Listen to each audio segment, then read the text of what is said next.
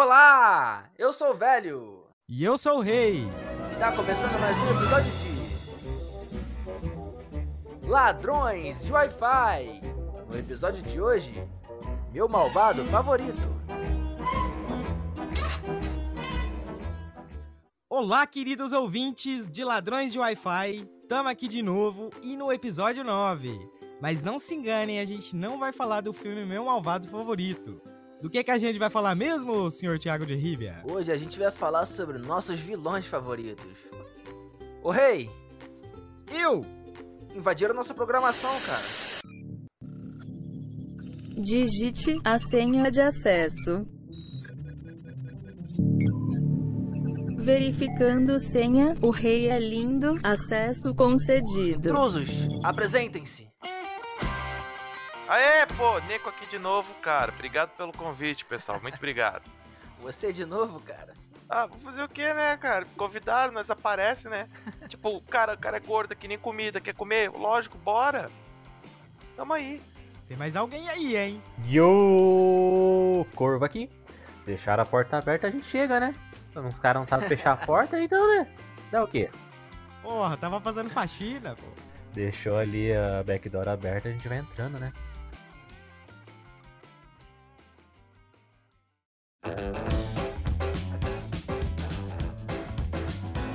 Alô, meu querido velho, antes de nós começar o episódio, deixa eu te avisar. Chegou outro e-mail pra gente. Mais um e-mail, cara? Mais um e-mail, tá? a fama tá chegando. Ah, ainda bem. Ó, chegou um e-mail da Midorin, uma querida conhecida nossa, Nossa, Vale- a fada. uma fada, a fada Midori. Não obrigamos ninguém a mandar e-mail, hein? E-mail espontâneo, olha que delícia. Ó, o e-mail da Midori tá assim: Olá, pessoas. Venho por meio desta apresentar minha devera apreciação pelo belíssimo podcast apresentado por vós. Ô, louco! Beijinhos! Só- PS, só vão falar de Netflix? Fala de coisa que presta, tipo One Piece, Arco do Vano, de preferência e teorias. Ixi, vai me obrigar a ver One Piece? Ora, pois, estou muito agradecido vossa resposta. Mas é tipo assim, é meio complicado, até porque esse Senhorzinho aqui não quer nem dar play no, no Ai. One Piece. 500 episódios é difícil, né, meu querido? É, e fica me obrigando já. Desde que começamos a ver esse. a fazer esse podcast, eu já vi uns 500 episódios de outras coisas que ele me sugeriu, né? Vai, tal, talvez, talvez eu assista. Vamos lá. Sobrar tempo. Ah, Muito obrigado, entendi então. sobra, meu querido. Ó, fiquei emocionado com o e-mail. Que bom que você tá gostando do podcast, Midori. Fico muito feliz. E manda e-mail de novo, hein? Pode ficar mandando que nós Quem lemos. sabe One Piece é um sonho, mas não, não estamos restringidos apenas a Netflix. Olha aí, próximo apenas episódio. foi. Foram conteúdos que saíram na época que coincidiram a gente gravar na mesma época, entendeu? Né? Coincidentemente, o próximo episódio é Netflix de novo. Só que não. Bora pro episódio? Tchau. Bora.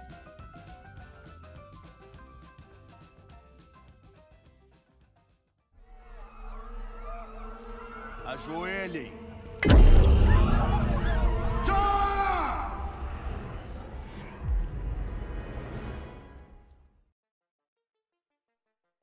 Então, Rei, Neco e Corvo, eu queria saber de vocês aqui pra gente começar a nossa temática. Então vamos começar da seguinte forma. Gostaria de saber dos senhores, pra vocês, o que torna um vilão um bom vilão? O vilão tem que ser aquilo necessário. Ele tem que se mostrar ser o ponto principal da história, que sem ele não faria sentido a existência do herói. Seria do herói se não fosse o vilão? O que, que ele ia fazer? Nada, ia tá lá, de boa, Voando? na lagoa. Não ia ter dificuldades. Talvez ele pudesse ser o vilão. Então quer dizer que pessoas, pessoas boas se tornam vilão? Ou você morre herói e vive o suficiente pra vi- virar o vilão? Com toda a certeza da vida. Inclusive, existem alguns vilões, alguns heróis que se tornam vilões também, né? O conceito do certo e errado depende da cabeça de cada um. Muitos dos vilões, eles não são vilões porque são maus. Mas eles tentam, através das ações deles, trazer o bem. E todo o resto interpreta como maldade. O certo ou errado talvez possa só ser consequências dos seus atos, no caso, nossos atos. Então, tira essa estigma de certo e errado, porque em função de, das consequências, quão graves elas são, é o quanto ele, ele vai agregar para aquele universo. Não necessariamente pra trama principal. É porque, tipo, um bom vilão, se ele for só mal, por exemplo, se for um vilão que ele é mal e mal em si, na sua essência. Um exemplo, o Ramsay Bol Bol Bolton. Ele é um cara que, que ele é... Ele foi um vilão odiado porque ele é um cara ruim mesmo, de natureza ruim. Sim. Mas isso, mas ele foi um excelente vilão, exatamente por ele causar essa sensação na gente, né, de de ódio. Então, um bom vilão também é aquele vilão que consegue transmitir, causar ódio na galera, né? Ninguém tá assistindo o vilão, fala, que vilão desgraçado é aquele. Sim, em parte, tal qual a Umbridge lá no Harry Potter. Sabe, mas são personagens já moldados diretamente com isso. A única ambição deles é essa. Só tem um propósito. Eles não têm uma ideologia por trás do que eles fazem. Eles são maus Sim. porque sim. E já tem também vilões que tem motivações, né? Que às vezes você até concorda com a motivação do vilão. Você fala, eita, olha aí, hein? O cara errado ele não tá. A maioria vem com algum tipo de viés, cara. Eu dou um exemplo pra vocês em Korra lá, que rolou uma parada bem política sobre anarquismo, cara. Os igualitários? É lá da Lotus do Dragão do Dragão Vermelho. Tá, a, Lotus- a Ordem da Lotus Vermelha. A gente pode também ter como exemplo o próprio Thanos. A ideologia dele, do caos que ele causou, ele tinha até uma motivação nobre. É muito questão de ponto de, de perspectiva. Eu compactuo muito mais com essa ideia. Talvez o que ele esteja fazendo é, vai, vai ter consequências, vão ter consequências muito ruins. Porém, ele tá tentando me convencer, sabe? Ele tem um viés por trás do que ele tá fazendo, não é pura maldade. Contrapartida, tem vezes que eu só quero ver o circo pegar fogo mesmo. Que é a modalidade do vilão do caos, né, mano? Que é o vilão que só quer causar o caos também. O cara não é mal. Ele também, sabe, ele não... Aliás, é aquele tipo de personagem que ele não é bom em essência, mas também não é mal em essência, sabe? Ele é o caos puro. O cara quer causar o caos. O, o Coringa, por exemplo, sabe? O cara vai lá, faz a bagaceira porque ele quis fazer mesmo, porque ele gosta. sabe? Ver o circo pegar fogo é isso. Ele não tem uma motivação em si, nenhuma, sabe? Uma maldade em si dentro dele que faz ele causar aquilo. É só o caos mesmo. Hoje em dia, esses negócios dos vilão caos, assim, elas não existem mais. Todo, eu, pra mim, eu tenho a visão que hoje em dia todos os vilões são tipo Thanos. É. Eles têm uma motivação e ao mesmo tempo, tipo, os caras exploram ela. Eles são todos em tom de cinza hoje. Não é que nem antigamente, lá nos 90, que tinha. o ca- O cara era mal porque ele era mal. Tem também uns vilões que talvez até entra meio mais ou menos no que a gente falou, mas tem aquele tipo de vilão que ele é um ser supremo, por exemplo, um deus que acordou, um deus que ou uma raça superior que chegou na Terra, que a motivação dele é simplesmente por ele superioridade, né? O cara é tão superior ali ao planeta ou a, a- ou sei lá, a galera, a raça que ele encontrou ali, que pronto, ele vai fazer o que ele quer só por ele ser se sentir superior, né? Talvez sim, porque. Porque é a interpretação de dois povos. O, o que É. chega e o que já tá lá. O que, o que um é pro outro, sabe? É. Não, mas aí, no caso, quem estaria errado, né? Se você pisa no formigueiro, a cu- a culpa é de quem? Tava refletindo um pouquinho sobre esse tema ontem, ali pré-dormir. Aí, eu- aí a gente tinha conversado algo sobre o Omni-Man. Eu pensei, falei, cara, será que ele é só esse filho da puta todo em função desse papo que eu acabei de falar, né? Será que. E se for dessa forma, sabe? E, eu- e a gente tá vendo ele só filho da puta por ser filho da puta e talvez não seja. No filme da Capitã Marvel, essa essa teoria mesmo que você colocou, ela é bem demonstrada.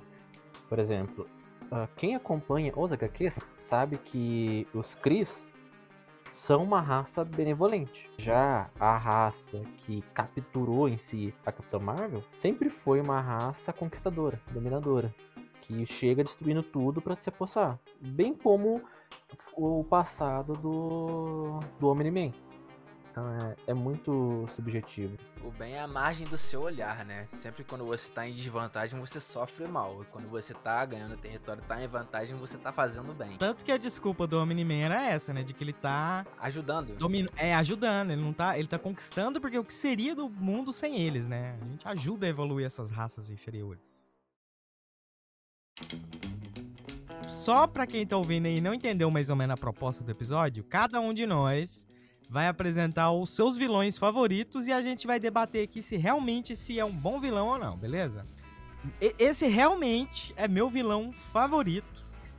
Não é questionável pra mim, mas eu sei que vai ter uma galera que vai achar. Mas o Light Yagami do anime Death Note. Ah, para, não, não, Cadê a pedra? Taca a pedra nesse cara, porra. não, não. Uh, otaku, Calma, que nojo. calma, não tá cabendo. Uh, Cara, é tipo assim, o pior é que eu consigo entender o seu ponto de vista. Eu não vejo ele como vilão. eu também. O Light Yagami é um jovem, né, colegial, e ele tem o poder desse na mão, tipo, ele pode matar quem ele quiser, só descrever o nome. Só que o problema, aliás, não é um problema, né? Um- o que torna o Light um vilão é a ambição dele. Ele não quer usar o caderno pra benefício próprio dele, por exemplo. Ah, vou matar ali, sei lá. Vamos supor, né? Vou matar ali aquele cara que vai me ferir, por exemplo. Nesse sentido. Não, ele quer usar pra transformar o mundo num lugar melhor, num lugar mais justo. É esse o pensamento dele. Tanto que a frase icônica dele é ele dizer que ele vai se tornar o deus do novo mundo. É, é- O Light, ele é um personagem extremamente inteligente e ele sabe usar as qualidades dele. Tipo, ele reconhece, ele sabe que ele é bonito, que ele é inteligente, que ele é comunicativo e ele usa isso a favor dele, sabe? E não importa, por exemplo, pra ele chegar no objetivo final dele, não importa as pessoas que ele tem que usar. Se ele tem que passar por cima da namorada dele, da mãe dele, do pai dele, ele vai passar, sabe? Pra poder chegar no final do objetivo dele, que é se tornar o deus do novo mundo, onde não tem mais crime, não tem vilão, não tem tragédia, só o clean do clean. Será que o vilão é mesmo o Light ou o vilão seria o Shinigami porque ele jogou o caderno na o ser humano só pra ver o circo pegar fogo e é, mas... será que ele seria o vilão? Ele não tá sendo tipo, na verdade ele é o fantoche. A mão do fantoche é outra pessoa. É, mas ele não foi 100% manipulado, né? A ação era total dele. É a mesma coisa, por exemplo, eu vou lá, crio uma arma e te entrego essa arma na sua mão. O que você vai fazer com Uhum. ela é problema seu. Então ali você, decide, você vai virar um herói com essa arma ou você vai- se tornar um vilão. Só que o, o negócio é que na cabeça do Light, ele era o herói, né? Questão do ponto de vista. Pra ele, o que ele tava fazendo era o certo. Eu acho que a grandeza dele era. O pensamento era maior do que isso. Ele Aham. começou com esse viés de estou certo, estou sendo o herói. Depois tornou-se o fiz porque quis e fiz porque eu gostava. Nível Heisenberg, não. sabe? Não, não foi. Eu, eu, eu, eu, velhinho, Thiago de Riva, vejo desta forma. Ó, eu não concordo, porque eu a, a motivação dele, ela chega a ser tão grande que ele chega num ponto em que ele percebe que ele vai ter que fazer isso, sabe? passar por cima de algumas coisas. Tanto que o tem um momento assim da animação que o Shinigami avisa pra ele, fala, ó, quem usa esse caderno aí não vai nem pro céu nem pro inferno, você vai morrer vai desaparecer, acabou. E ele falou assim: "Ah, eu não tô nem aí, o importante é eu conseguir concluir meu objetivo, sabe? O importante é o mundo tá livre. Então não é que ele, que ele faz porque ele gosta, não é que ele chega. Tá, pode até ser que ele. é Lógico que ele se sente realizado quando ele consegue uma conquista lá. Mas o, o- a intenção dele é essa mesmo, sabe? É.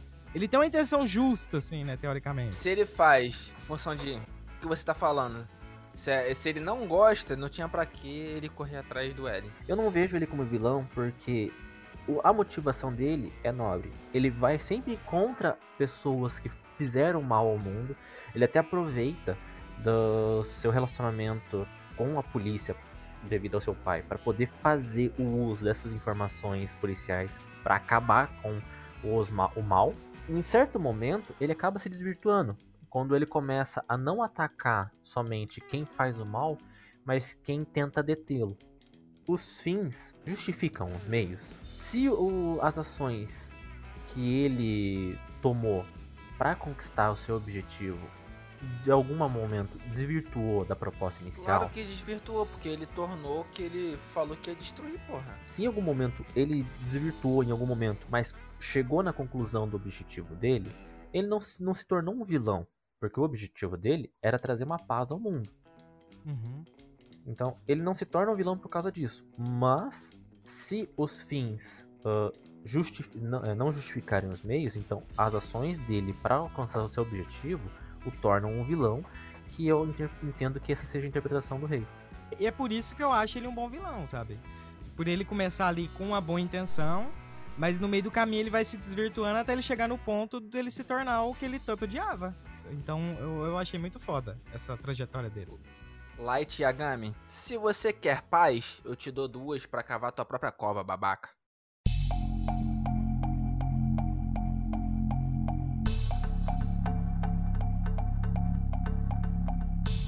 O Aizen, todo o início da história, você vê ele uma pessoa centrada, calma. Mas no fundo, ele tem aquele. Você tem aquele sentimento de psicopata atrás dele, aquele sorrisinho de canto de rosto, aquela bondade em excesso, aquele carisma em excesso do personagem. E com o tempo, ele se revela um grande vilão. Que qual é o objetivo dele? Ser o rei. Simplesmente ele quer ser o dono da porra toda. Nesse, nesse tempo, ele faz experiências secretas com tudo que ele tem contato. Ele acaba se aproveitando do Ecomundo até começar a chegar próximo à escadaria do rei, podemos dizer assim. Até que ele é detido. Mas o cara é tão foda, mas tão foda, que os bonzinhos da história precisa libertar o puta vilão que ele é para ele poder chegar ao seu objetivo. E libertar, entre aspas, né, Corvo? Porque eles liberam. Ele, tipo, ele tá uh, ali. Quando no momento que eles precisam, eles não liberam todo o corpo dele, eles liberam algumas partes e ele fica sentado por um bom tempo. Como assim? O, o Aizen, tipo, quando eles vão. Porque chega um momento em que eles acabam com o deus do. da Soro Society. Uhum. É. Uh, aí o que que acontece? Aquele mundo, ele vai uh, se quebrando. Ele vai desaparecendo porque tu não tem a fonte de equilíbrio máximo dele. Ah, entendi. Então precisa de um poder equivalente a de um deus para manter ele. E aí eles pegam o cara, que é o vilão, e fazem ele, tipo, segurar a porra toda. Beleza, justo. Ele fica. Ele, quando eles prendem ele, eles fazem um selamento quase que completo dele eles liberam pequenas partes do corpo dele para que essas partes que são libertas libere energia para sustentar. Se não me engano, é o, é o olho. Eles liberam um olho dele, o pescoço e tem mais uma parte. É o... Mas é tipo. E uma mão, é se pequenos não me engano. de- É pequenas partes. Até ele chegar no ponto dele ficar, virar o, o, Vamos dizer assim, quase o semideus do lugar. Tu não sabe se ele é poderoso de verdade ou se ele tá enganando todo mundo o tempo inteiro. Porque em nenhum momento ele se coloca necessário a aprovação do seu poder para se mostrar superior. Mas diretamente com. É que eu não vi Bleach, né? Diretamente ali.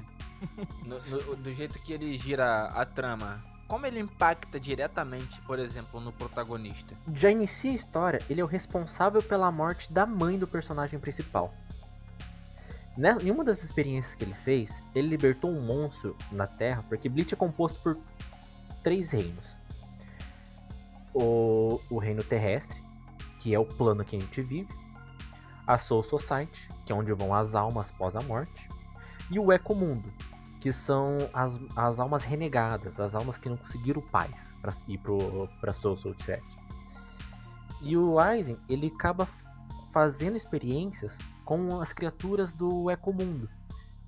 E uma delas acaba se fugi- fugindo e indo para o plano terrestre. E nessa ida ele acaba matando a mãe do personagem principal, do Ishigo. Ah, mas isso não foi proposital. Não foi proposital. Ah, foi acidental, porém aconteceu e serviu de motivação pra ter um contraponto. Uh, isso a gente só consegue entender mais à frente do decorrer. A gente começa a entender toda a o mal que esse, que esse personagem fez depois que ele já tá quase derrotado. E ainda consegue encontrar mais maldades sendo, acontecendo ainda depois do, dele.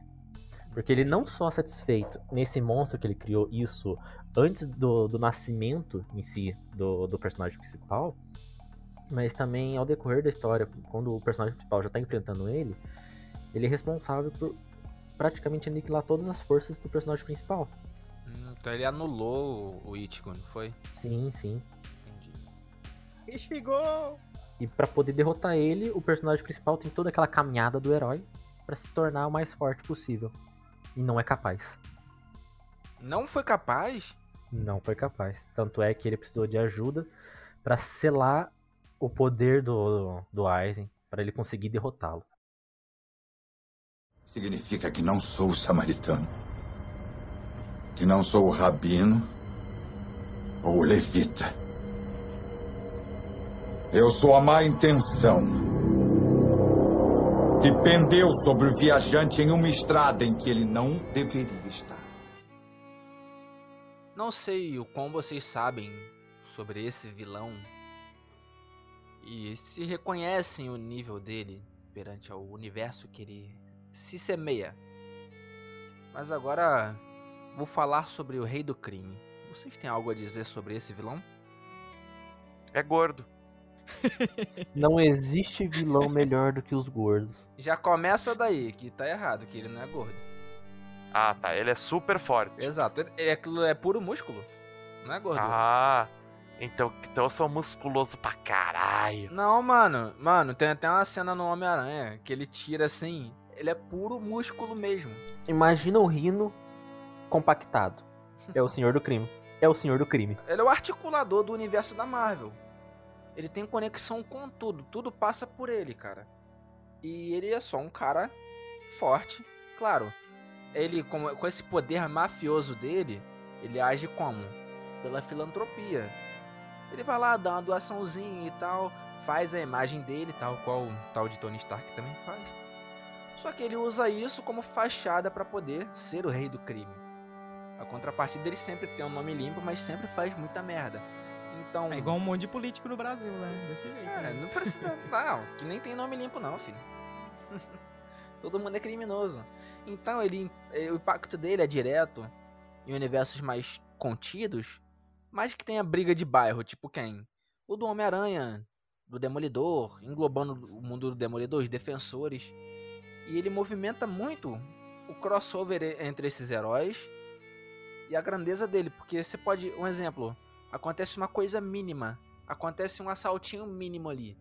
Aquele assaltinho mínimo era pra gerar fruto pro rei do crime que tá lá no alto do prédio, tá ligado? Então ele mexe muito com a trama, ele chacoalha o universo inteiro da, da Marvel assim.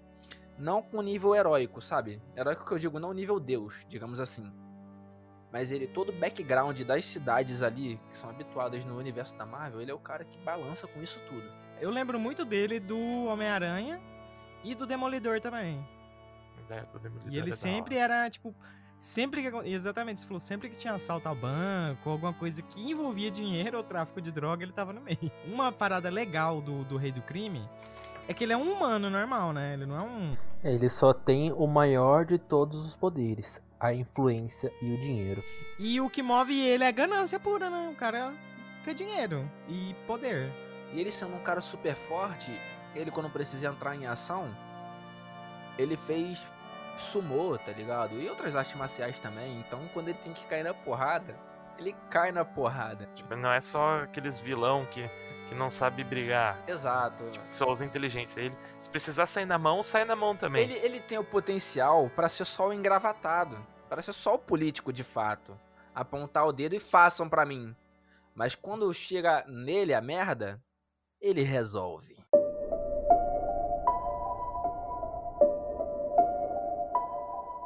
E apro- aproveitando que falamos do, do rei do crime aí, cara, na mesma linha de ganância, eu trago um clássico. Primeiro vilão que eu lembro que impactou e olhei assim, que fila da puta. Que é o Scar. A vida não é justa, não é? Entenda, eu. Ora, eu nunca serei rei. E você. Você nunca mais verá a luz de outro dia.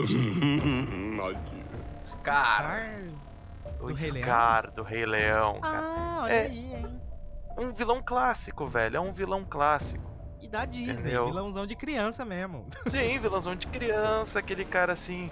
Ah, mal por ser mal. No primeiro, né? Sim. No segundo já dá uma construção um pouquinho maior nele e tal. Aí começa sim, a mas dar mais uns porquê, pra quê.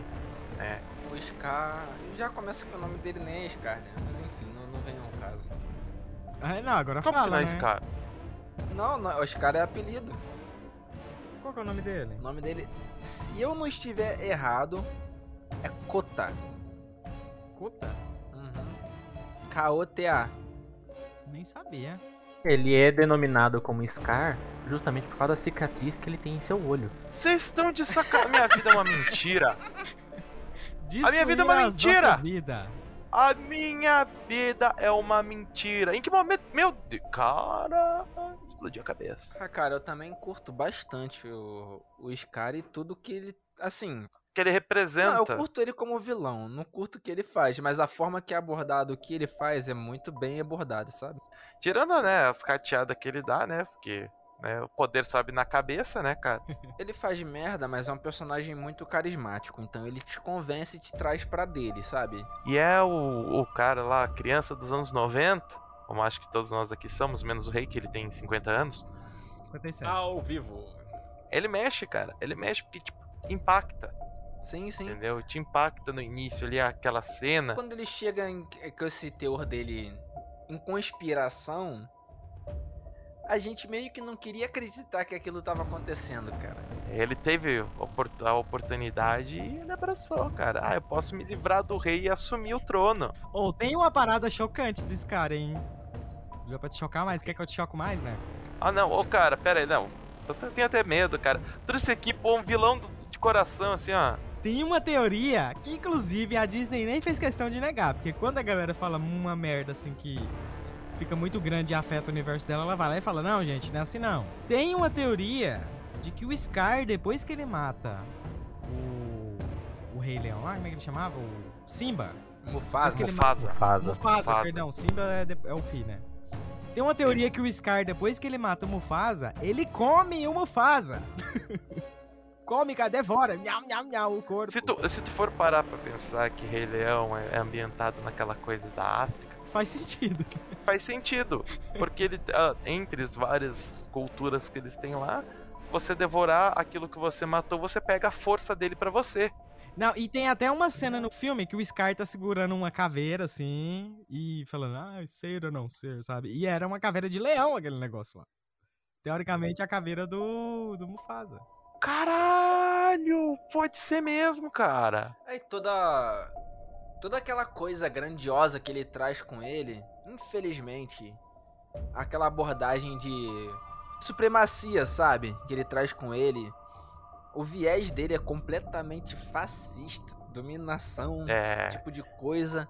E isso abordado pra, pra criança, aquilo me incomodava a nível assim, tipo, eu não sabia o que que era. Porém, mexia comigo, eu ficava mega puto quando chegava nessa parte. Então, só pra fortalecer essa questão do nome real do Scar. Scar é chamado. O nome real dele é Taka. Tá, A gente consegue visualizar isso naquela animação mais nova que tem do- da Disney no universo do Rei Leão, que é A Guarda do Leão. Que é um uma, uma animação, sim. Só complementando um pouco a parada que o velho falou lá, tipo, dessa parada do Scar ser meio supremacista, né? Nem não, ele era supremacista. Total. Uma parada que eu não entendia do Rei Leão também me bugava é o seguinte: o ciclo sem fim da vida. O ciclo sem fim. O, ah, ó, ah, o que difere o, o Mufasa do Scar é que o, o Mufasa ele vivia lá no ciclo dele. Ele, ele, ele matava os, os outros animais, os viadinhos lá na floresta, ele matava pra comer, né? Como é que chama? Não, vamos mudar a palavra pra não ficar conotativa. Servo, servo, O cervo, ele matava. Ele matava, gazela, os cer- gazela, ele matava as gazelas e os cervos na floresta pra se alimentar, sabe? E mesmo assim, quando o filho dele nasceu, o Simba nasceu, os servos foi lá, tipo, ai, Rei Leão, sabe? Exaltar o rei. Não, mas aí, gente, vamos lá, calma lá. Aí a gente tá indo numa coisa muito profunda, que é a questão da animação dele e as mensagens que tinha lá também. Pra mim ele tá querendo botar. Ele tá querendo botar sentido real em desenho. Não, calma. O que eu só tô querendo. Deixa eu só complementar. O que eu queria dizer é que aí o Mufasa, quando ele fica na liderança lá pelo, pelo pouco tempo lá, ele já dá um foda-se pra isso, né? Ele já não tem mais o ciclo da. o- o- essa parada de. Porque o Simba. O Simba não, o Mufasa ele matava as gazelas, mas ele ainda respeitava, né? Tinha um respeito entre o- os dois. O predador e a vítima. Já o Mufasa não, era tipo free food pra todo mundo, sabe? Vai lá, mata geral, mata a família, come os filhotes, mano, e é isso. o Se Simba- alimente, galera. O Simba virou vegano, cara. O cara só. É. É, o Simba, virou quando ele vegano. encontra o Timão e Pumba, ele vira vegano, é, exatamente. Quem é você? Negan. Quem é. Você? Negan. Quem são vocês? Negan. Wilson. Eu tô em todos os lugares.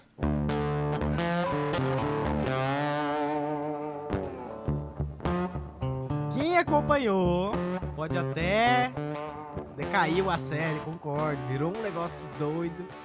Mas que, quando esse vilão apareceu, foi um dos melhores vilões da série. Ele foi. Foi o Negan de The Walking Dead. Tchau, tchau. Ninguém concorda? É. Eu não vejo. Eu não vejo como vilão, sei lá. A partir do momento que você já vive no caos, todo mundo é seu inimigo. Logo, todo mundo que se aparecer de antagonista pra quem a câmera está focando vai se tornar vilão. É, no caso, vilão pro elenco principal, né? Nesse sentido. Mas o, o tipo, o, o elenco principal da série ali, né? O Rick, a, galerinha lá, que eu não lembro o nome mais. A Ri- o Rick é O Michonne. Rick, o Rick, a Michonne, exato. O Rick de novo. Todo, todo o Rick de novo. E o Maury. Não tem o Maury? O, Ri- o Rickzinho lá, que é o filho do Rick grande. Todos, eles passaram por tanta coisa, igual o Cor falou. é- é- eles estão vivendo num caos, né? Tipo, primeiro o zumbi era o principal vilão. Eles aprenderam a, a conviver com eles e superar, tipo, a enfrentar eles. Aí vem aparece o governador, que era um cara que tinha ambição e blá blá blá. E daí, tipo, os caras conhecem o mal de cara, de cara ali, porque todo mundo é mal naquele no The Walking Dead, né? Porque a, a, você, a sua vida tá em risco, né? E das pessoas que você Mas, ama. cara, como é que você vai, vai ser bom em função de- disso aí mesmo do que você tá falando? Que, por exemplo, eu eu tive contato com, com o governador duas vezes, na série Sim. e nos quadrinhos. Eu gostei das duas versões dele, porém nos quadrinhos é muito mais pesada. Eu acho bem difícil ser superado, tá ligado? Porque ele fez coisas que eu não quero nem citar aqui, mas prossiga. No The Walking Dead, essa parada de bem e mal, ela é relativa, né? Até certo ponto. Porque quando o Negan aparece... Porque até o governador mesmo, ele tem ali, por mais que ele fez algumas ações que causaram mal a outras pessoas, ele tinha ali uma parada que era de proteger a galera dele, criar um, um novo governo e blá blá blá. Hum. Só que quando o Negan aparece, o que diferencia dele dos outros é que o Negan, o cara causava o terror porque ele gostava, você tá entendendo? Ele. Diferente, por exemplo, do governador que mostrou poder, tipo, ah, eu tenho poder porque eu tenho um exército aqui e tenho um tanque de guerra. O Negan não, mano. O Negan. A primeira, quando ele aparece na série a primeira vez, é aquela parada do assobio, mano. E ele tinha um ar de. de onipotência, sabe? Parecia que ele tava em todo lugar. Ele tinha um ar de, de pai de Sam Dean, né? É, ele era o pai do Sandy Inclusive foi a melhor escolha que ele fez, hein? Cara, e sabia que eu vejo um universo apocalíptico exatamente como o The Walking Dead escreve? Vai chegar um momento que a, que a gente vai superar o mal que é os zumbis, só que a gente vai ter que saber lidar contra si mesmo, porque não existe mais lei. Sim, E o exatamente. Negan consegue representar exatamente uma pessoa com poder. Vai se, vai se portar na- no, no- no momento. Isso no, o problema do Walking Dead é justamente esse. Porque você tem duas temporadas, as temporadas de entrada ali, a primeira e a segunda. Com a abordagem essa, o foco sendo os zumbis. E na terceira e na quarta, o foco já são as pessoas. Aí você passa por isso na terceira e na quarta. A na quinta também é assim, que foi até onde eu vi. E eu, pelo que eu tô ouvindo aqui, em diante continua nisso. Então você vê em proporções diferentes, com abordagem diferente, mas fica aquele ar de mais do mesmo. Foi isso que me fez dropar, principalmente, da série. Quando o Negan ele entra na série, já tem essa parada aí de justamente essa sensação de que nada mais vai ferir ele, você tá entendendo? E ele entra, mano, tocando terror, e, e pra, pra você que é espectador mesmo, cara, era terror real, saca? Tipo, ele da- dava essa sensação ali. Ele, o Negan chegou e trouxe de volta o medo pro espectador, mano. Tanto que ele, ele já chega matando um dos personagens favoritos que tinha na série. E bem matado, né, mano? Foi, nossa, a cena do Glenn Eu. dele com a... Acho que até quem não assistiu a série viu aquela cena, né? Eu, Ah, eu por exemplo, eu vi. Nossa, foi muito tenso. Foi muito tenso de assistir aquilo lá. É, cara, e, e você coloca até as pessoas que eram opostas, digamos assim, os grupos que não se concordavam, mas rumavam ao mesmo destino, se colocam em união para destruir esse mal comum. Isso que faz ele ser um excelente vilão também. É, e, tipo, a motivação dele era essa parada meio de Deus do Novo Mundo também, sabe? Ele queria unificar o mundo. E ele ia ser o líder. Aí, o que, que ele fazia? Ele, eles se denominavam salvadores, né? O grupo dele. Ele chegava, por exemplo, numa, numa comunidade pequena e ele ia lá e intervia. Ele falava assim: Ó, eu vim pra salvar vocês e agora vocês me servem. Eu sou seu salvador e vocês vão me servir. Se você não quiser me servir do jeito que eu tô falando, eu vou matar você, sua família, seu filho e quem que eu tiver matar até você entender que você me serve. Tanto que, tipo, o, o braço direito dele lá, que eu, eu não lembro o nome dele agora, é um cara que parece muito com o Daryl, inclusive. Esse cara, mano, ele pega a esposa desse cara e faz ela de uma das esposas dele, porque o Negan tem um harém, saca? E o cara que. É, e o cara que é o braço direito dele, ele torturou tanto esse cara mentalmente que o cara virou submissa ao Negan, sabe? Ele queimou a cara do cara. E ele, tipo, Ah, casou ele é com a esposa o- dele. Igual o Fedor lá no Game of Thrones. É, nesse nível. Fez nesse nível. O cara tava submisso e submisso.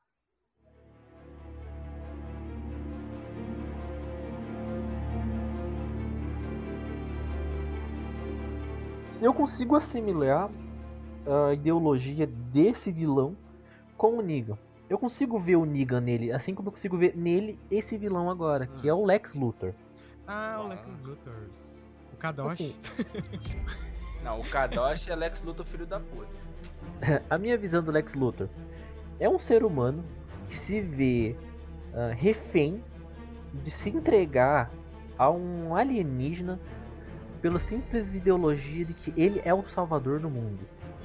Ele além de ser o de renegar essa posição que é imposta a ele, o cara acaba buscando poder para ele não se sentir esse refém.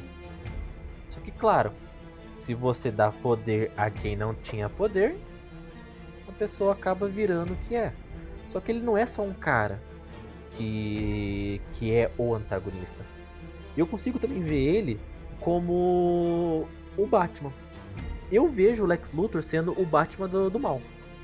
Não, eu vejo ele sendo o, o cara que deu super certo. Porque ele é uma mente genial. Ele, o cara é por inteligente exemplo, pra caralho, tem dinheiro pra caralho. dentro do, do desenho da Liga da Justiça, quando chegou naquela temporada do Sem Limites, o cara deixou de ser vilão secundário da Liga para ser o primeiro vilão da Liga. E o cara é um cara vindo sem poderes, sabe? Só que ele tem aquele ar grandioso, tal qual o Rei do Crime também tem. Só que a diferença é que o jeito que ele aplica não é usando só força bruta, ele mexe os pauzinhos dele ali usando completamente inteligência. Não, e a, a motivação dele é que é a melhor de todas, né? O cara só quer vender prédio, construir prédio. O cara ele só quer mostrar que a humanidade não precisa dos heróis. Esse é meu ponto de vista do, do Lex Luthor. E ele, ele acaba com toda a sua jornada, jo- jornada de empoderamento para mostrar que o ser humano é forte. Ele acaba tendo a descoberta da Kryptonita, que a introdução da Kryptonita vem com o Lex Luthor de um, método de frear o Superman.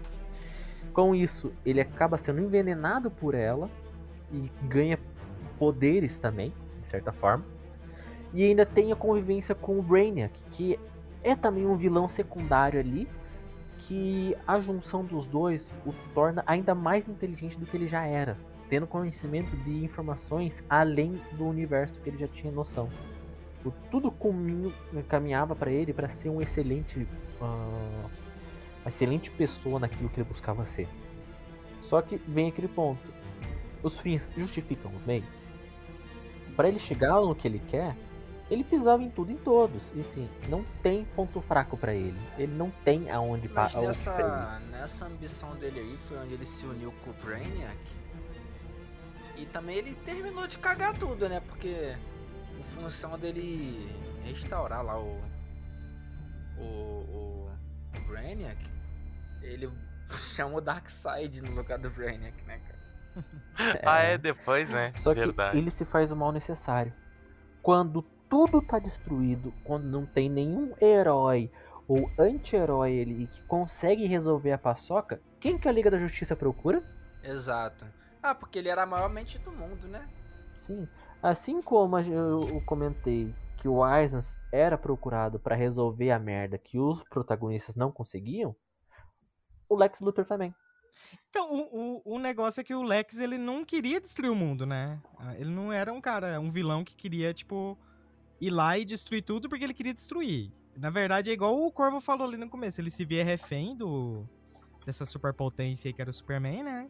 E ele tinha medo do... E se um dia o Superman enlouquecesse e virasse contra a humanidade? Quem ia parar ele, né? É contexto pra contexto. No caso, vocês estão falando Liga da Justiça, desenho. Certo. É que assim, o contexto que eu vejo, que a Liga da Justiça, ela é a união da DC. Todo herói da DC, seja ele de grande ou baixo orçamento, já passou em algum momento com a Liga da Justiça. Seja em um crossover, ou seja ele adentrando a Liga. Não, cara, porque a função, tipo assim, o, o Lex Luthor pega a essência dele ali. A pira dele é que ele só tava no universo do Super-Homem, cara. Que é igual o Rei disse aí. Ele só. O plano dele era só ambição e quero conquistar mais. Eu vou explodir aquela ilha, pegar o que sobrar ali pra eu fazer condomínio, sabe? Era só isso. Só que agora, essa versão que a gente tá falando, então, pra deixar bem claro, é a da Liga da Justiça. E eu, pra mim, uma das melhores versões de Lex. Nossa, muito Porque, Ele tem uma motivação, né? Realmente. Ele tem um propósito. cara, em função de, do que o Corvo falou ag- agora pra gente, ele deixa de se tornar o vilão. não sei, agora que a gente vai poder destrinchar melhor. Que ele se torna o maior herói. Maior do que É. qualquer E é um um ali mal presente, necessário. cara. Não, cara. Não é mal necessário. Vai além. Porque tudo que ele construiu, e tudo que ele tentou conspirar, o tiro dele saiu pela culatra. E aí toda a conspiração dele gerou ele a um ato bom. Ah, E lembrando que na história do Superman, por mais que seja um herói aclamado pela sociedade, ele também é um ser que a humanidade o teme. Porque ninguém sabe quando o Superman vai acordar de mal com a vida e destruir o planeta Terra. Ninguém sabe quando Né? o Superman vai acordar o Omni-Man. Não fui eu quem matou o presidente Luthor. Eu gostaria muito, mas infelizmente não fui eu. O Superman, ele foi um herói construído com base em todos os outros heróis. Tanto é que você, ah, o cara, o o Flash tem super velocidade? O Superman também tem.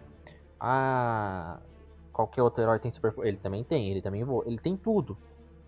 É, só que a Então, pira- quem que vai parar um ser um desse tipo? É, eu sou- Nem o Batman muitas vezes consegue. Não, o Super-Homem, assim, a essência dele, ele veio com um viés moldado com viés religioso, né? Sim. Sim. E se, e se chegasse realmente ele conhecer o real do pai dele, do Kal-El? Será que ele se tornaria o Omni-Man? Do Jorel. Né? Irmão do É, é, o Jorel. Jorel. Ah, não. é, errei. Talvez, cara. Isso aí Então, é questão de muito pouco. Se o pai dele Então- não fosse o Jorel e ele caísse aqui na Terra, tá ligado? E ele recebia o mesmo chamado que ele recebeu do, do Jorel lá nos cristais. Que é explicando, ah, eu sou, eu sou seu pai, e não sei o que, não sei o que lá. Por exemplo, se o Zod fosse o pai dele, né? Ah, eu sou seu pai, que não sei o que, a nossa raça ela é dominadora. Isso foi na, quando o super-homem tava se descobrindo. E se isso, se isso acontece, é, então o limiar é muito pequenininho entre vilão e herói, entre fazer ser benevolente e matar todo mundo. E outro ponto que eu coloco: o Superman só é o herói porque a gente tem o Lex Luthor como o vilão. Ele é necessário para a construção. Com certeza. E nem- assim, em todo momento que você vê, seja qualquer história que você vê do Super-Homem, tem o Lex Luthor. Pode não ter muitos outros vilões que aparecem, mas o Lex Luthor sempre vai ter. Com toda razão.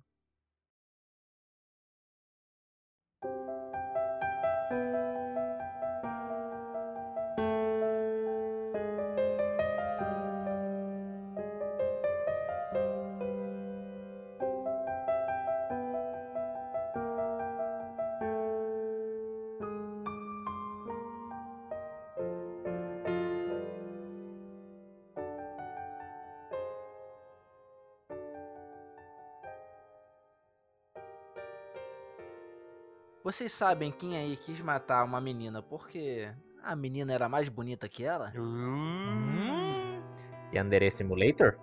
a mulher da Bela Adormecida lá? do Espelho Espelho Meu? A rainha amada, Branca A de rainha Neve. é a do Espelho Espelho Meu, né? Na verdade, ela nunca falou essa frase, mas enfim. No desenho ela fala. Essa, essa É, no mulher- desenho dos- do- Não. da Branca de Neve, ela fala. Ai, meu pai. Fala espelho, Ela não espelho fala meu. espelho, espelho. É. Ela fala espelho mágico. Tem alguém mais bela do que eu? Ela não fala Ah. espelho. E vem pelas trevas, eu te convoco. Fala! Deixa-me ver tua face. O que ordenais, minha rainha? Fala, mágico espelho meu. Quem é mais bela do que eu? Onde saiu esse trem de espelho espelho meu, então? Também não sei agora. É que assim, a versão linda, maravilhosa Disney que a gente conhece, sim, ela fala espelho, espelho meu, existe alguém mais Uhum. bela do que eu? E isso assim, ah, no contexto de que ela já está indo falar com o espelho mágico. Em outros momentos, que assim, ela faz essa, essa busca três vezes no início do, da história, depois que ela hum, se despacha a Bela. Na primeira, ela fala o espelho mágico. Aí depois que ela tem a resposta que ela é a pessoa mais bela. Aí na segunda, quando o espelho dá a resposta que a pessoa mais bela é a, a, a branca, nisso ela fala: espelho, espelho meu. Tem alguém mais bela do que eu? Nesse ponto ela fala: espelho, espelho meu. Mas nas outras vezes que ela conversa, ela fala: "Ah, espelho mágico, existe alguém mais bela? Oi, gente, voltei. Eva falando. Sempre que eles dizem asneiras, preciso vir e resolver a bagunça. Enfim, a famosa frase: espelho, espelho meu. Na verdade, nunca foi dita pela bruxa. Nem no filme ou nos contos dos irmãos Grimm, essa frase na verdade é fruto do efeito Mandela. Enfim. Eu saiba não é assim, mas vamos. Seguindo. Ela simplesmente quis matar a mina que era mais bonita que ela. Pura vaidade. E consequentemente ela contratou a porra de um caçador, né? Pra poder matar essa mina e com um requinte de crueldade, cara. Que o caçador tinha que trazer a porra do coração da Branca de Neve e dar pra ela. ela queria comer o coração da mina, cara. É a famosa, é a famosa rivalidade feminina, né, mano? Não, mano, a, a mina era o.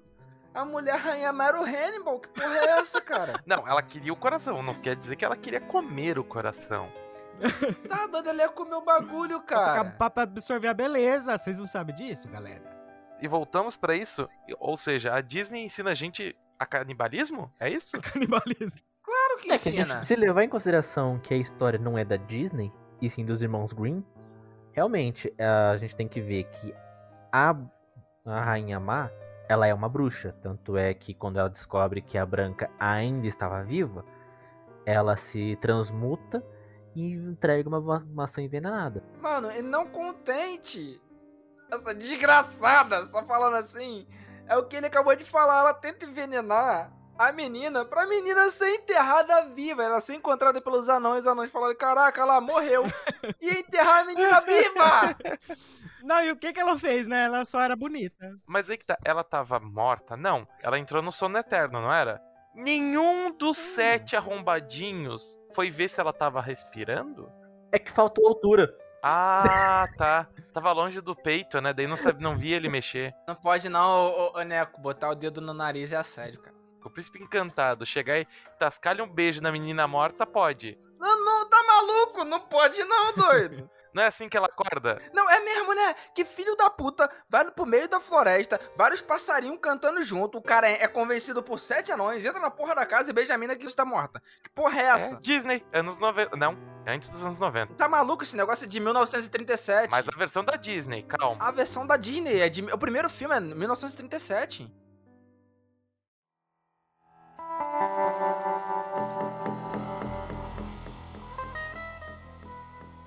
Então, nessa pegada de maldade, pura maldade, eu trago o Imperador do Mal, Frieza.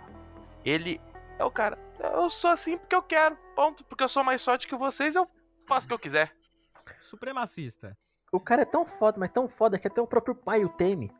De tão forte que ele é. Lembrando, o jovem Frieza que nunca tinha precisado treinar na vida, né? Botou o Vegeta pra Chora chorar. Pior, o Vegeta chorando. Explodiu o Kuririn de novo. Aquele primeiro Freeza lá que aparece, a primeira versão dele, gordinho andando em cima de uma, de uma máquina que carrega ele. Ainda bem que o Freeza decidiu ser um vilão e não um proptologista. Por quê? O cara destrói tudo com o dedo!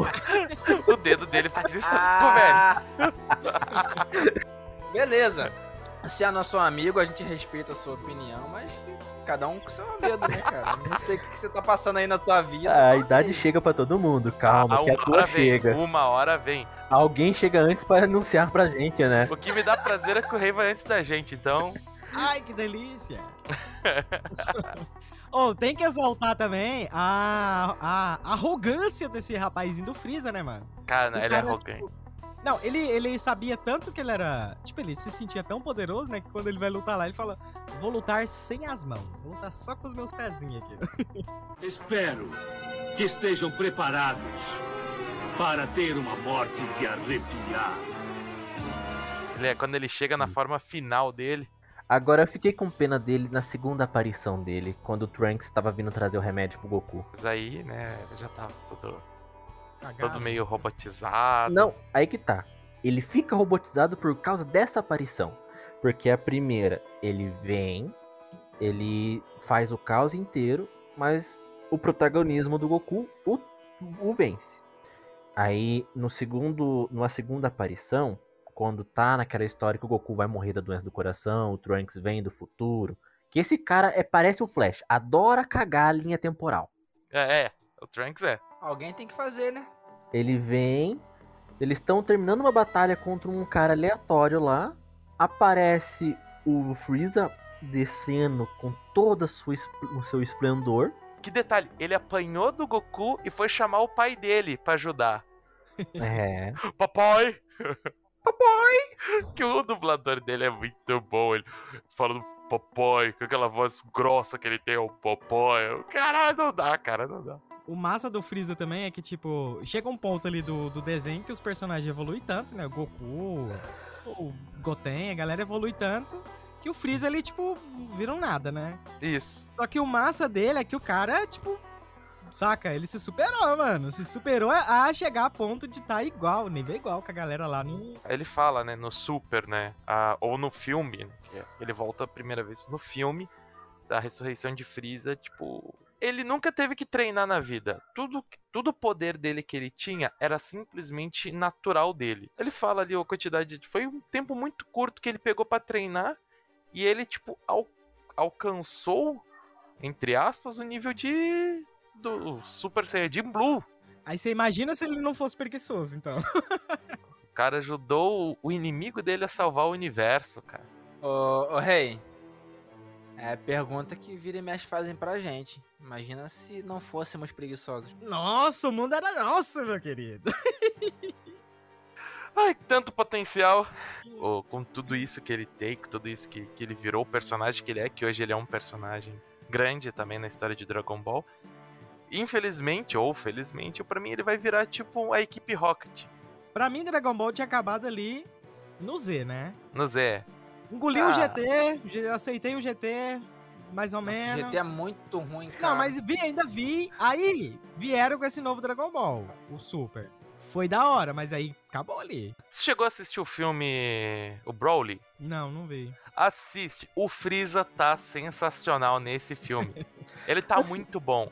Porque antes, ele, ah, quero as esferas do dragão pra ser imortal. E no filme, ah, não, quero as esferas do dragão pra aumentar 3 centímetros Mentira. de altura. Ele quer ficar 3 centímetros. Aí é foda. É 5, 5, é 5, 5. Assim, todo mundo renega o GT. Mas, É. na minha opinião, os melhores vilões se encontram no GT. O Tá, Baby, eu acho um belo de um vilão. Ah, mas o GT, o GT só tem o Baby e o Omega Sharon, não é? É, o Sharon e o Baby. Mas pra mim, os dois tipo, são o, ápice dos vilões que tem. Hum. Porque, cara, o vilão Buu, eu acho ele fraco. A saga inteira, todo vilão que tem ali, acho fraco. A saga Android, não gosto. Não vejo um potencial de vilã, vilanesco neles. Ah. Vilão pra mim é o Freeza, o Baby e o. e o Arlong lá. Querido, você tá esquecendo do céu que chupa os Não, outros, mas pô. ele falou a saga Android. A saga Ah, Android. não, você tá louca. A saga Android é maravilhosa. Ah, ela só é maravilhosa pro Kuririn. Quem se dá bem naquela saga é só ele. Não, cara, a saga só é renomada por causa da cena final, que é o Kamehameha com a alma do Goku. Não vem desmerecer o Cell, não, que o Cell foi um bom vilão também, viu? Android 17, 18 e o 15. Não, bom- o céu não foi o bom vilão. O céu foi um merda. Ele Ah, olhou para. assim, eu fiquei super poderoso. Não, eu dou tempo pra vocês se prepararem. O céu foi arrogante. O céu foi arrogante. Ainda bem, E cara. me explica, me explica, como que um soco faz tu vomitar um androide? Não era pra estar diluído já dentro dele? É porque, assim, até, até entendo a questão, O couro tava grosso. Ah, tá. ele não, ele, tava grosso. ele não se alimenta dos androides. Hum. Ele faz a incorporação, ele absorve o androide pra si. Então ele fica dentro dele. Só que não me faz sentido a pessoa de uma estatura de 1,80 cuspir uma pessoa de 1,90 e outras duas de 1,70. Mas você quer que alguma coisa faça sentido em Dragon Ball mesmo? Não, Dragon Ball, o Dragon Ball é só. Acabou. Eu só queria as esferas do dragão pra ter mais 2 centímetros de pau.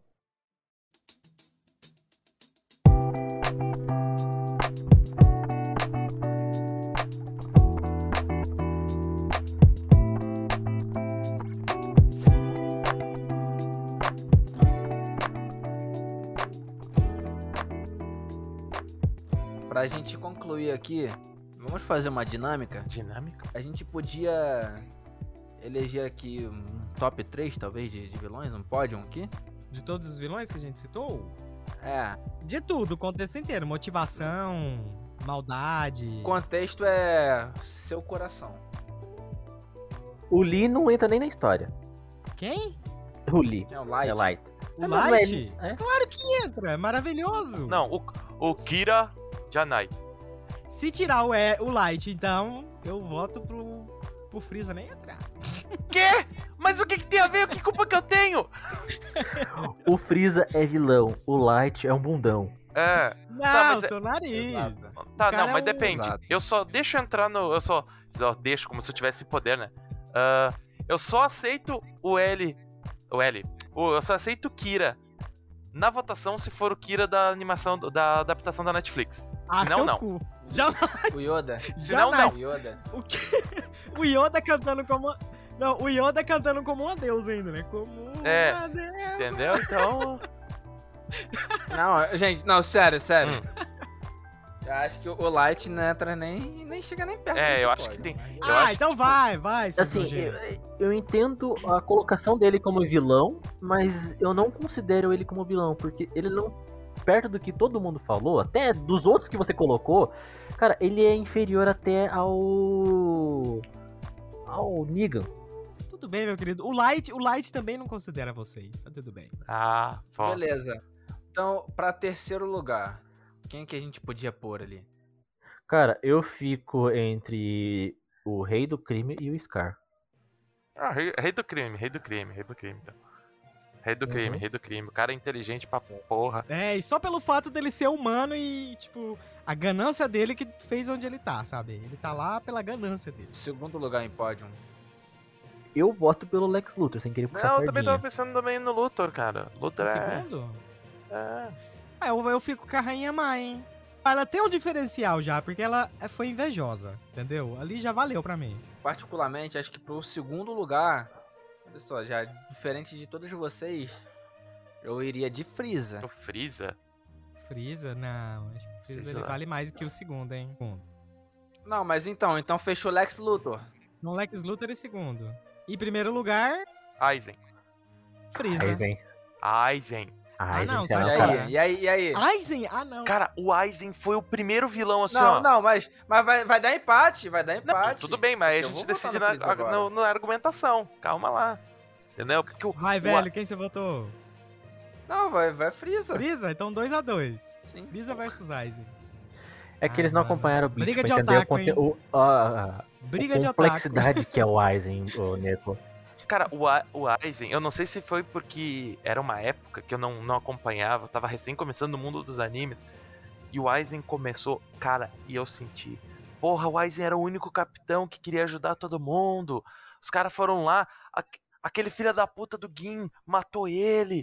Eu fui enganado pela Kyoka Suigetsu, cara. Ah, não. Nem, nem, nem, nem, nem. O Freeza, ele era mal porque ele era forte. O Aizen, ele era mal porque ele era inteligente pra caralho. Mas então, o cara não botou o Vegeta pra chorar, cara. O Vegeta entrou tanto em depressão que na saga seguinte o cara voltou com o bigode depressivo, cara. Virei Verdade, casaca verdade. corvô. Freeza, Freeza. Ele fe... Cara, ele fez o Vegeta chorar, cara. É. É. é. Olha, mas se for assim, o Freeza, o Vegeta chora em quase sempre. Ele chora pro Buu, ele chora pro Freeza, ele chora pro Cell. Ele pediu para o Goku. Por- Kakaroto. Por favor. Por favor, ajuda o pai. Ajuda o pai pai. da off. Ele faz a mesma coisa na saga do Buu. Na saga do Ele Buu, abraça não. o Trunks e chora. O Freeza faz o Goku e pedir ajuda dele, mano, pra salvar o mundo. Mas o Aizen, ele só precisa tirar o tapa-olho pra ser forte. Ah, é, pra segurar o o mundo O também. Freeza veste dourado, cara. Golden Freeza é bom. O cara criou a escola clichê. Eu, eu não gosto dele que o cara cri- criou a escola clichê. Que aí na mesma sequência lá, vem Kakashi, o cara do Jujutsu Kaisen. É, tudo isso assim. É real. Então, não, não, a favor do não clichê. Por culpa dele que hoje os personagens é tudo assim. Freeza é único, Freeza é único. Personalidade. Já era. É Freeza. O rei, o, impera... o imperador do mal ganhou. Juntou as esferas do dragão só pra ganhar 5 centímetros de pau. Eu vim com. Eu vim com o argumento mais raso que eu podia, cara. Não, cara, mas é um argumento muito bom, cara. Foi um argumento muito bom. Porque a nossa escolha não era baseada no nosso coração. Uhum. Acabou. É isso aí. Então tá, ó, então eleito Freeza o melhor vilão. É isso aí. Por, pe- pelos ladrões de Wi-Fi, Freeza, best vilão ever. Ê, Pega o Porra. troféuzinho aqui, Freeza.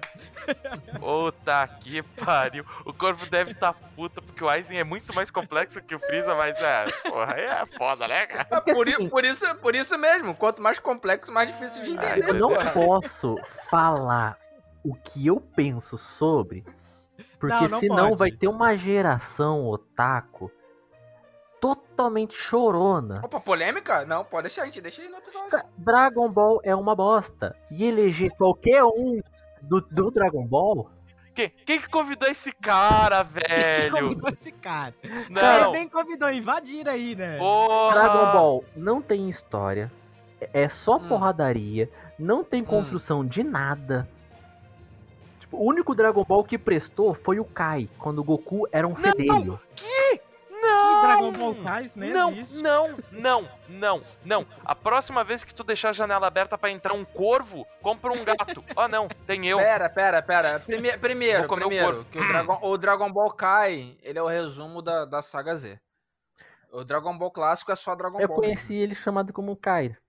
Não, o Dragon Ball Kai é o resumo da Que saga assim, Z. pra mim, Foi o Goku, comemorativo da sem série. ser o Saiyajin, que era uma criança que cresceu com um mestre um Shaolin, que acabou que descobriu que ele era um capeta que vira um macaco gigante, e matou o, teu, o cara que salvou a vida dele. Essa construção eu acho uma construção boa, porque tem um enredo, tem uma história. A partir do Ok. momento que ele vira um adulto, que o cara mete três fedelhos sem dar um beijo. Pera, olha a dimensão que tá tomando quando era pra gente estar falando do Freeza nessa situação. Exatamente. O Freeza tem um background É, foda. entendeu? Não é o Você Goku. pode julgar. Não, não. O que o, o Dragon Ball é, é desenho pra vender boneco, eu concordo. Bota o vilão em, em fila ali, ba- bate um no outro, eu concordo. Mas agora, o, o senhor quer história? Bota pra sétima série e vai lá estudar a guerra napoleônica, porra. Eu gostaria de ficar uns 5 centímetros mais alto. Mas pense bem, se o senhor permanecesse sempre na sua segunda transformação, já não seria alto o suficiente? É claro que não. Eu quero ser mais alto tanto na forma normal quanto na mais poderosa. Então, senhor, por que apenas mais 5 centímetros? Crescer tanto assim de repente não seria nada normal.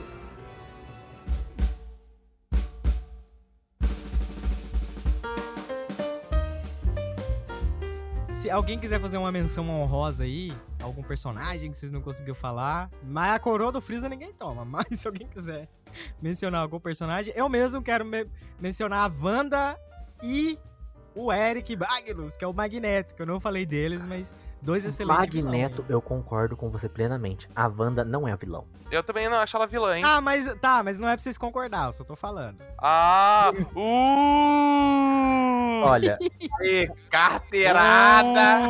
eu tenho pra dizer, Ele vai cortar isso na edição mesmo depois. eu tenho pra trazer o Vingador de Caverna dos Dragões, Bom, vilão. Bem lembrado. Doutor Destino, que infelizmente ainda não foi realmente trazido pro universo cinematográfico com a sua inteira dimensão. O Doom, Ele foi Doom? muito o Doom. Ele não foi Uhum. com toda a sua complexidade trazida pro, pro universo cinematográfico. Não. Corvento. Hum, Mas nessa nova era que tá entrando agora com Wanda e que vai ser a. como vilã também já na MCU, pode ser que eles tragam ele, né? Enquanto não fizerem um Quarteto Fantástico digno, não há como ter um Doutor Destino digno. E assim, e pra mim, o ápice de todos, Slade Wilson. O Exterminador? Não, o antagonista do. Robin. É, o Exterminador. Aham. Sim. Que assim, ele.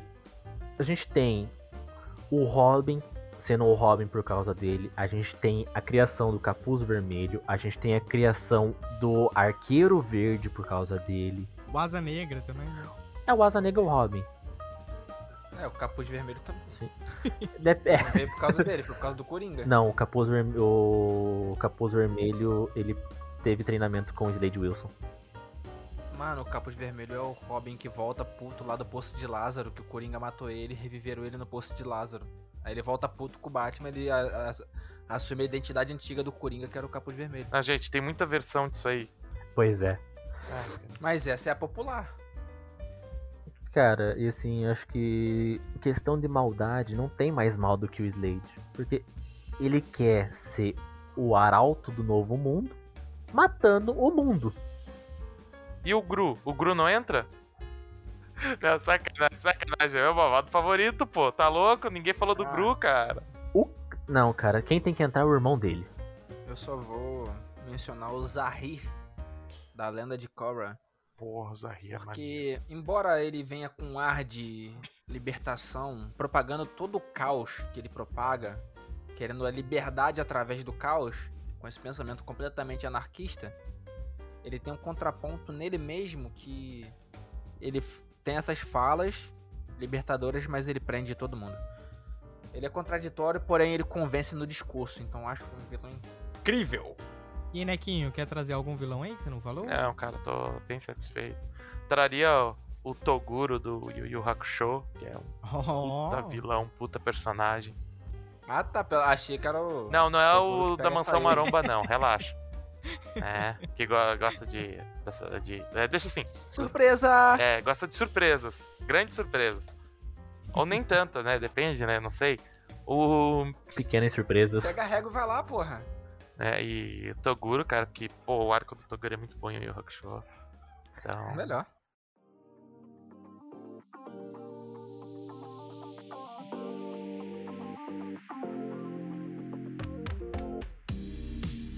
E pra tristeza de quem não gosta do Freeza, chegamos em mais um finalzinho do episódio. Muito obrigado aí, Corvinho. Muito obrigado, Neco, pela participação. Ah, eu que agradeço, eu que agradeço. Obrigado pelo convite de novo, pessoal. Tamo aí, sempre. Olha, os cara não chama, os cara faz as coisas escondidas, a gente tem que invadir. Então, né, a gente vem. Os amiguinhos estão aí, a gente invade. Obrigado, velho, pela sua disponibilidade de estar gravando com a De gente. tá, nada, meu querido? amigo. Muito obrigado. Espero que na próxima você tenha gente de novo, tá? Se não estiver ocupado. Não. Então é isso, um beijo. Muito obrigado quem ouviu esse episódio até o final. Espero que vocês gostem. Quem tiver aí algum vilão que é mais foda que o Freeza, você acha que merece a coroa do Freeza? Manda lá e-mail pra nós. Não esquece que nós lemos no final. A gente não esquece de ler e-mail, hein? Isso A gente sempre lê aqui. Obrigado pelo e-mail, Midorim.